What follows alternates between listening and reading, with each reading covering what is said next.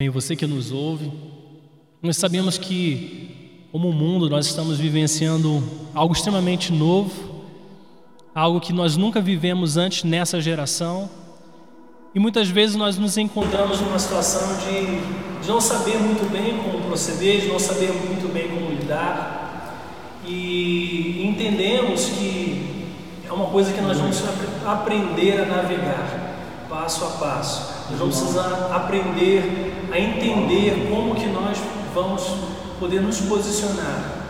Um problema? O áudio do microfone. Vamos mudar o microfone aqui.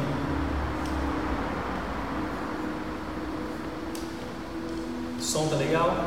Muito bem. Então nós, nós estamos vivendo esse algo extremamente novo, se adaptando a uma nova realidade. Uma realidade da qual nós não estávamos preparados, que, pegou a maioria de nós de surpresa. E como que nós nos posicionamos em momentos como esse? E a realidade é que em momentos de tempestade, aquilo que há dentro de nós é exposto. Aquilo que nós somos interiormente é revelado, é colocado para fora. É como se em momentos em que nós não podemos nos apegar a muitas coisas, aquilo que realmente é importante para nós é o que vai ser que vai ser é, aparecer, que vai transparecer diante das pessoas e diante de nós. As nossas razões, as nossas motivações, aquilo que nós damos importância, as nossas prioridades, são essas coisas que vão aparecer em meio à tempestade. E Jesus disse lá no, no livro de Mateus, capítulo 7, do verso 24, diz assim: Portanto, quem ouve essas minhas palavras e as pratica, é como um homem prudente que construiu a sua casa sobre a rocha. E veio a chuva, transbordar os rios, soprar os ventos e deram contra aquela casa. Mas aquela casa não caiu, porque tinha os seus alicerces na rocha. Mas quem ouve essas minhas palavras e, e não as pratica, é como um insensato que construiu a sua casa sobre a areia. E veio a chuva, transbordar os rios, soprar os ventos e deram contra aquela casa e ela caiu. E foi grande a sua queda. E a verdade é que nós não sabemos quando as tempestades vêm. Nós não sabemos quando as situações adversas vão nos, nos, nos atingir. Mas nós podemos saber como é que nós estamos construindo. E Jesus aqui ele está dando essa instrução aos seus discípulos, aquele povo que os ouvia, dizendo que cada um deles deveria é, se comparar a um, a um homem sábio, a um homem prudente, que ouvia as palavras de Jesus e as praticava porque dessa forma eles estariam construindo a sua vida, a sua casa, tudo que tem ao seu, a sua, ao seu redor, sobre um alicerce forte, sobre a rocha, que nós entendemos que é a própria pessoa de Jesus Cristo. Mas aqueles que não consideravam as palavras de Jesus, que não as praticavam, eles estavam colocando, construindo as suas vidas num alicerce que era fraco, sobre um fundamento que era fraco, que era areia. Então, embora nós não saibamos quando as tempestades virão, nós sabemos, podemos saber como nós estamos construindo a nossa vida.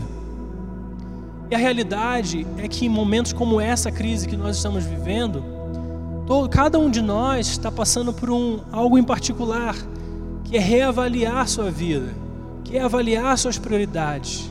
Porque tudo aquilo que nós podíamos nos apegar em momentos como esse, simplesmente se, estão se desvanecendo, simplesmente estão perecendo. A nossa segurança nos trabalhos, a nossa segurança em estruturas, em governo, todas essas coisas, por melhor preparados que nós estejamos, ainda assim nós percebemos que essas coisas não podem dar o sustento, não podem atender às nossas necessidades mais íntimas. Podemos estar ocupados e ainda assim não perceber como estamos construindo as nossas vidas. Então, provavelmente você que nos ouve deve ter avaliado isso em algum momento dessa semana. Talvez você deva estar se perguntando: o que, que eu tenho feito da minha vida? Quais são as prioridades da minha vida? Quais são as coisas que realmente têm valor e que estão diante de mim agora por conta dessa situação? Nós sabemos que, embora o vírus, a doença, a enfermidade não seja algo dado por Deus, nós sabemos que o nosso posicionamento como cristãos é de nos submeter a Deus, mas de resistir ao diabo. Jesus disse que o diabo veio para matar, para roubar e destruir, mas que Ele veio para nos dar vida e vida em abundância. Então, quando nós avaliamos e reavaliamos as nossas vidas, nós precisamos, em face diante desse, de toda essa dificuldade dessa crise, nós precisamos aprender a nos submeter a Deus. Porque, embora a tragédia, a dor, a morte não tenham sido dados por Deus, Deus é aquele que consegue extrair beleza do meio das cinzas. Ele consegue aproveitar as piores situações e convertê-las e transformá-las para o nosso benefício. Então, em face disso tudo, nós precisamos nos perguntar, Senhor, como que nós podemos nos submeter a Ti? Que áreas do nosso viver precisam ser reestruturadas? Que áreas da nossa vida precisam ser realinhadas? O que, que era importante para nós que agora nós percebemos que não é mais importante? e que nós precisamos fazer um shift, fazer uma mudança, uma transformação da nossa maneira de pensar, da nossa maneira de viver, para que quando essa, essa situação se encerre, nós estejamos vivendo de uma nova forma, nós estejamos construindo as nossas vidas sobre a rocha. Jesus, em meio a uma tempestade, ele dormiu.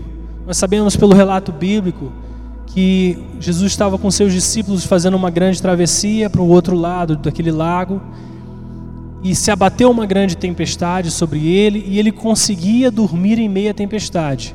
E os seus discípulos vieram até ele e perguntaram: Senhor, mestre, o Senhor não se importa que nós morramos? E Jesus repreende os seus discípulos pela sua falta de fé. Ele repreende aquela incredulidade e por causa da sua autoridade, ele repreende a tempestade.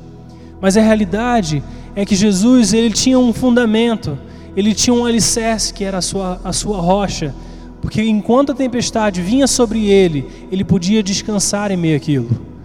E a sua rocha, o seu descanso, era a vontade do Pai, que diz a palavra que é boa, que é perfeita e que é agradável. Então, quando nós nos submetemos à vontade de Deus, que é boa, perfeita e agradável, nós podemos entrar também no lugar de descanso no lugar de descanso, onde quem vai cuidar de nós é o Senhor. Eu queria ler com vocês esse texto que está no livro de 2 Timóteo, no capítulo 1, verso 7. Eu quero que você receba isso como o que Deus está dizendo a seu respeito. E diz assim: Porque Deus não nos deu espírito de covardia, mas nos deu espírito de poder, de amor e de equilíbrio. Esse texto é muito importante, é muito re relevante para esse momento que nós estamos vivendo, porque ele fala, compara, ele compara o que, o que nós podemos experimentar como pessoas, que é o medo, que é a covardia, numa situação de dificuldade como a que estamos vivendo, mas ele diz que ele nos deu um espírito, que é o Espírito Santo, que não é de medo, mas é um espírito de poder, é um espírito de amor e é um espírito de equilíbrio. O que, que significa cada uma dessas coisas? Primeiro, o que é o espírito de poder? O espírito de poder significa que nós devemos colocar o Senhor adiante de nós, como nós cantamos, que o seu favor está sobre ti, sobre mil gerações.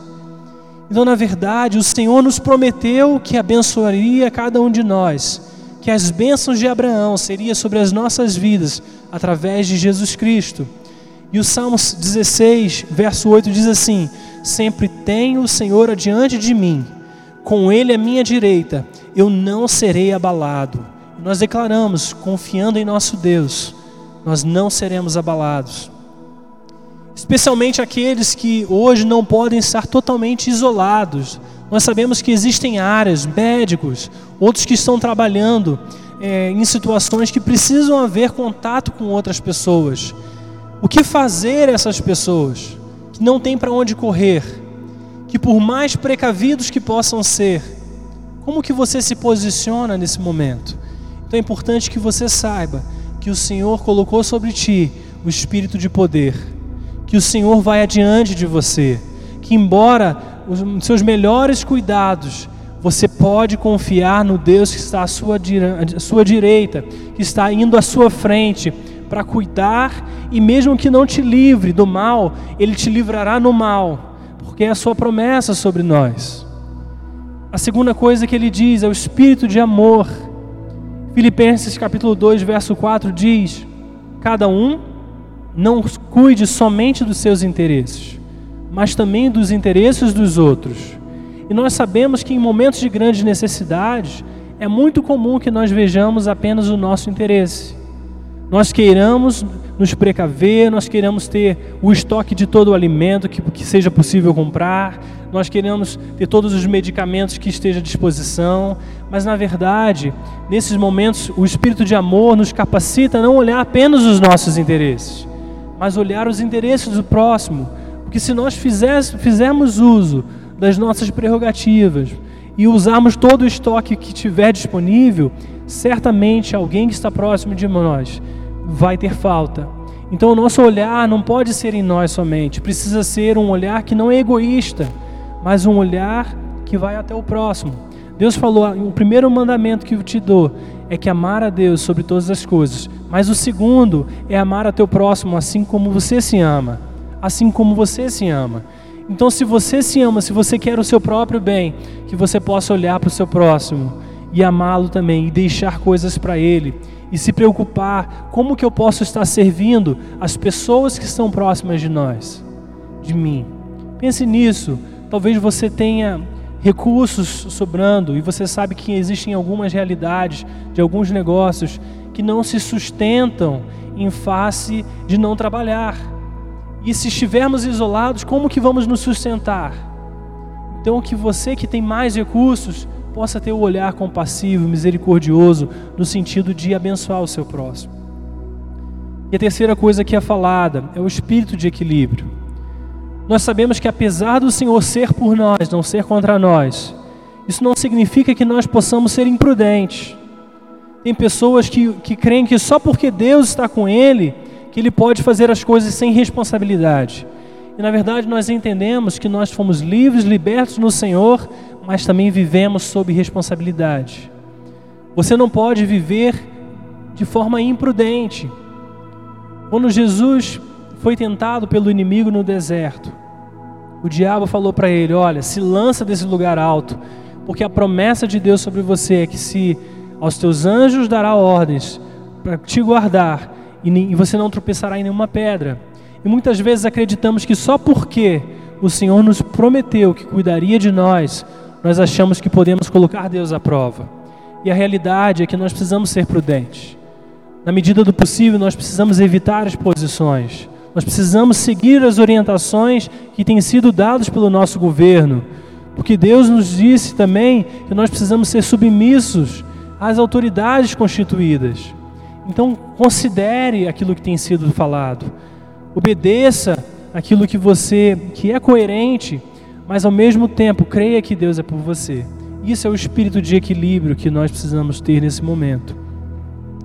Faça pequenos sacrifícios hoje para que amanhã não haja um grande prejuízo para todos nós. E finalmente, como igreja, como que nós devemos nos posicionar? Eu quero ler esse texto de Atos capítulo 12, versículo 5, que diz: Pedro então ficou detido na prisão, mas a igreja orava intensamente a Deus por ele. Na noite anterior ao dia em que Herodes iria submetê-lo a julgamento, Pedro estava dormindo entre dois soldados, preso com duas algemas, e sentinelas montavam guarda à entrada do cárcere. Repentinamente apareceu um anjo do Senhor, e uma luz brilhou na cela. Ele tocou no lado de Pedro e o acordou, e disse: Depressa, levante-se. Então as algemas caíram dos punhos de Pedro. Então Pedro caiu em si e disse: Agora sei sem nenhuma dúvida que o Senhor enviou o seu anjo e me libertou das mãos de Herodes e de tudo que o povo judeu esperava. Nós vemos que apesar do intento desse homem mau, do intento do nosso adversário que procura nos estragar, que procura nos destruir, a igreja precisa se posicionar como? Orando intensamente a Deus, orando pela nossa nação, orando pela sua cidade, orando pela sua família, orando pelos governantes, pedindo que Deus dê sabedoria a eles, para que Deus dê soluções sobrenaturais, de forma natural, para que eles possam se posicionar da melhor maneira possível, para que as pessoas se posicionem da melhor maneira possível, mas orando intensamente a Deus, abençoando o lugar onde estamos, declarando que, essa, que esse vírus não irá se alastrar como todos esperam, declarar a intervenção sobrenatural sobre nossa cidade. Esse é o nosso posicionamento como igreja. Então, ao invés de você se encher apenas dos fatos, não se deixe influenciar por eles.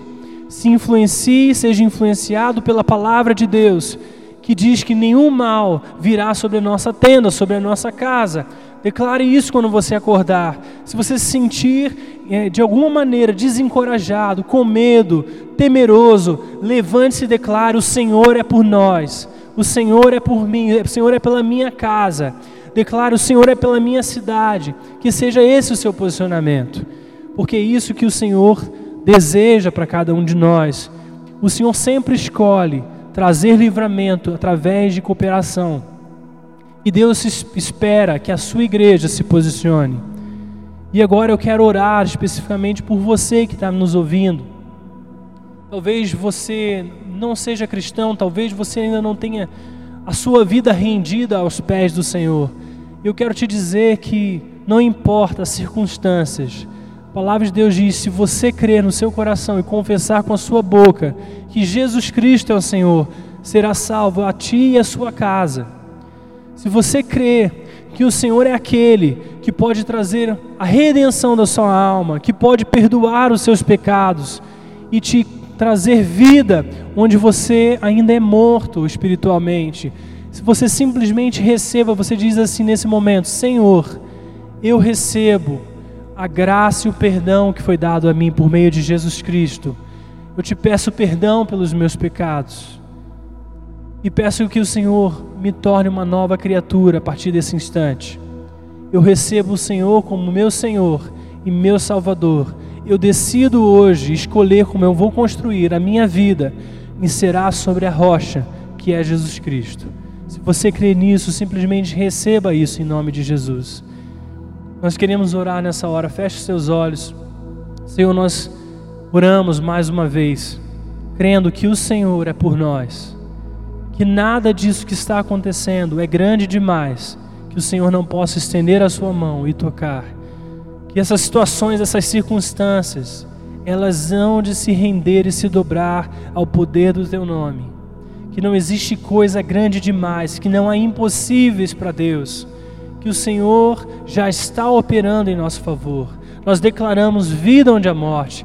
Nós declaramos que nas situações, aqueles que estão enfermos, que estão nos hospitais, que o seu poder de ressurreição seja sobre eles, que o Senhor os restaure, que o Senhor os faça recuperar as suas forças, que o Senhor os cure onde eles estão. Senhor, que venha um encorajamento sobre o coração, a mente de cada um daqueles que nos ouvem, e o teu poder, a tua glória se manifeste trazendo vida, trazendo a Sua presença, Espírito Santo, traz encorajamento. Nós declaramos que todo espírito de medo vá embora em nome de Jesus. Nós declaramos que todo espírito de, de temor, de Senhor, de não saber como será o futuro, nós declaramos que a falta de provisão, nós declaramos que todas essas coisas se, se dobrem ao poder do nome de Jesus. Em nome de Jesus nós oramos e declaramos vida sobre a morte, vida sobre todas essas situações. Abençoamos os nossos governantes, abençoamos aqueles revestidos de autoridade e declaramos que a sabedoria do céu venha sobre eles, no nome de Jesus. No nome de Jesus.